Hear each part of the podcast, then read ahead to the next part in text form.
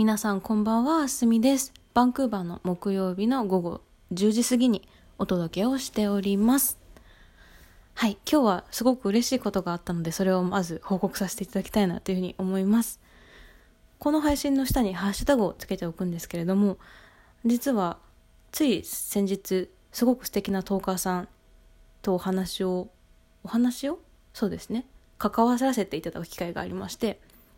ピアニストで作曲家の向山千春さんという方なんですね。はい、下に向千葉さんでハッシュタグをつけておきますので、ぜひ検索してください。のすごく声も落ち着いてるし、お話もなんか穏やかで本当に落ち着く素敵な方なので、はい、ぜひぜひ聞いてください。向千葉さんと私は不思議と共通点がいくつかありまして、そのうちのいくつかがあの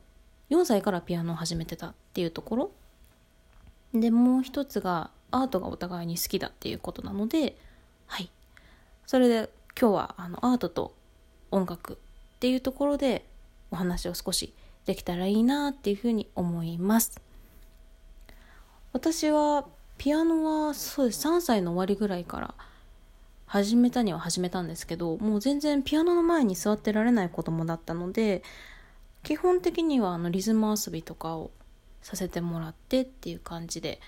ちゃんと練習するようになったの。は多分小学校の3年生とかそれぐらいまではもう全然。うん。っていう感じだったんです。ただ私自身ピアノをやっててよかったなって思うことがいくつもあってえっとそのうちの2つだけ言おうかな。えっと1つはすごく音に対して敏感になった聴覚が良くなったっていうのがありますね。以前お話ししたかもしれないんですけど私3歳か4歳ぐらい同じ時期ぐらいからあの英会話も習ってたんですけどもやっぱりそれも英語の歌がすごく綺麗に聞こえたとか英語の発音の音が好きだったんですね。やっぱりで音楽をやってた子だとあの音の聞き分けが上手なのである程度言語習得だったり発音リスニングの部分では早いっていうふうにはすごく一般的には言われてるんです。なのでなんかあんなにあの全然練習してなかったにしろもう本当にね10歳ぐらいまで練習本当に嫌いだったんですよピアノの。そうなんかなんですけどやっぱりそういう音楽楽器とかの音に定期的に触れてたっていうのは自分の財産になったなっていうふうには思っておりまして。でもう2つ目が私多分ピアノを習ってなかったら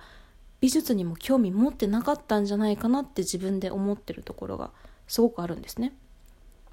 やっぱり美術と音楽ってつながってるんですよ。そのロマン主義とかそういう時代の風潮で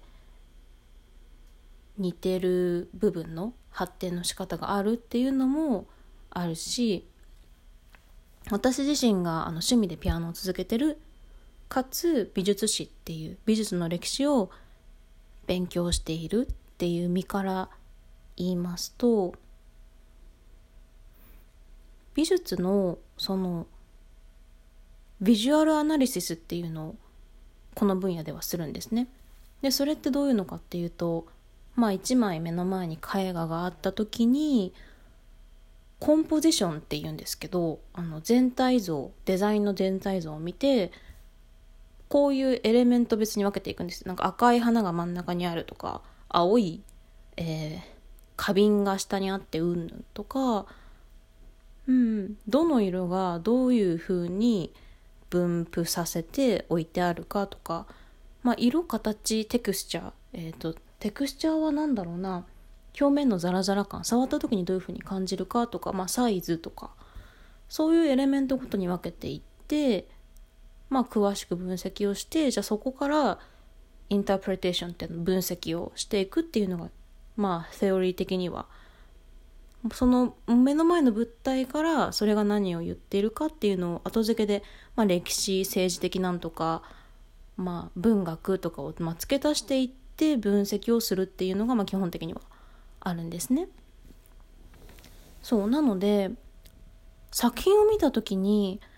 やっぱりね予備知識がなくてもなんかなんて言ったらいいんだろう音楽とか別のものがすごく連想されてくることって私にはよくあるんですよね。このこの赤色がいろんなところに散らばってるっていうのがやっぱりその赤の大きさとか小ささどんだけ離れてるかっていうのでリズムとか強弱が生まれるしそういうふうに似たようなエレメントがいろんなところに散らばってる絵だと特にあの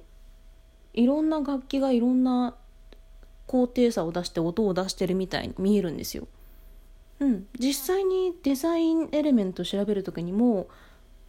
そうですねリズムとかプロクシミティっていう説明の仕方があるんですけど本当にリズムっていうのはもうトントントントンって似たエレメントがこういう風に散らばっててこういうリズム感が楽しい感じになるんですよね。やっぱりあの同じ色が点点点点点って同じ感覚で並んでても、まあ、それはそれでなんだろうアンディ・ウォーホルの缶詰の並んでる絵みたいにそれはそれでストラテジーではあるんですけどやっぱりうーん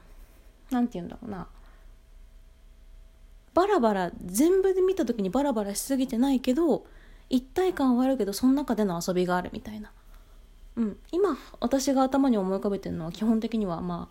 ああの油絵とかちょっと抽象的な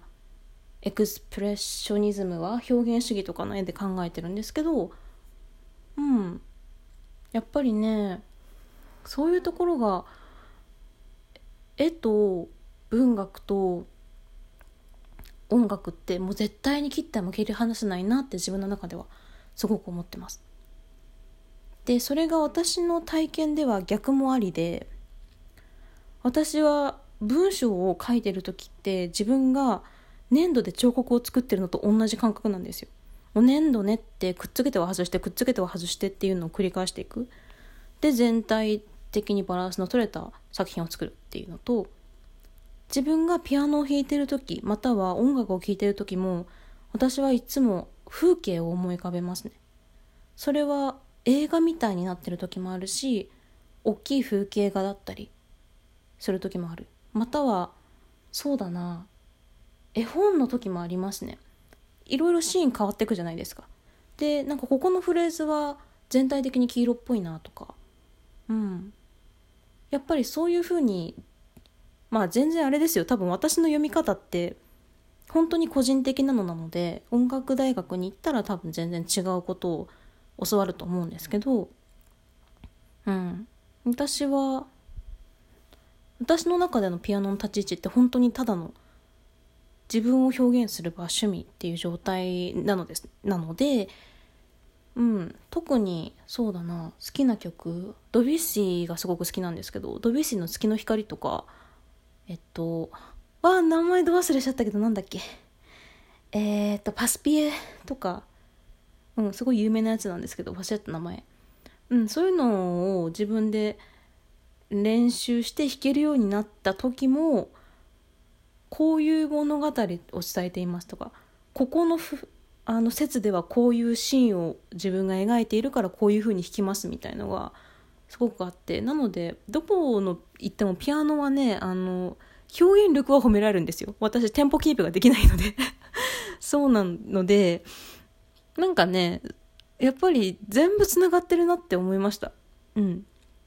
そうだな、私、こんなにいっぱい話してきてて、アートヒストリーっていう学問が何かってお話ししてなかったので、今度また、はい、機会があったら頑張ってしたいなっていうふうに思います。簡単に言うと、今お話したみたいに、美術史っていうのはもう全部が繋がってるよっていうのが、あの、根本的な前提としてある学問なんで哲学に近いのかな？わかんないけど。哲学ちゃんとやったことないからわかんないけど。はいそんな感じです。はい。あまたそうだコーヒーの話も長くなっちゃったんで今度なんですけど改めてしたいなというふうに思います。はいでは今日はこういう感じでもう熱量のままに喋ってしまいましたが皆さん素敵な金曜日をどうぞお過ごしください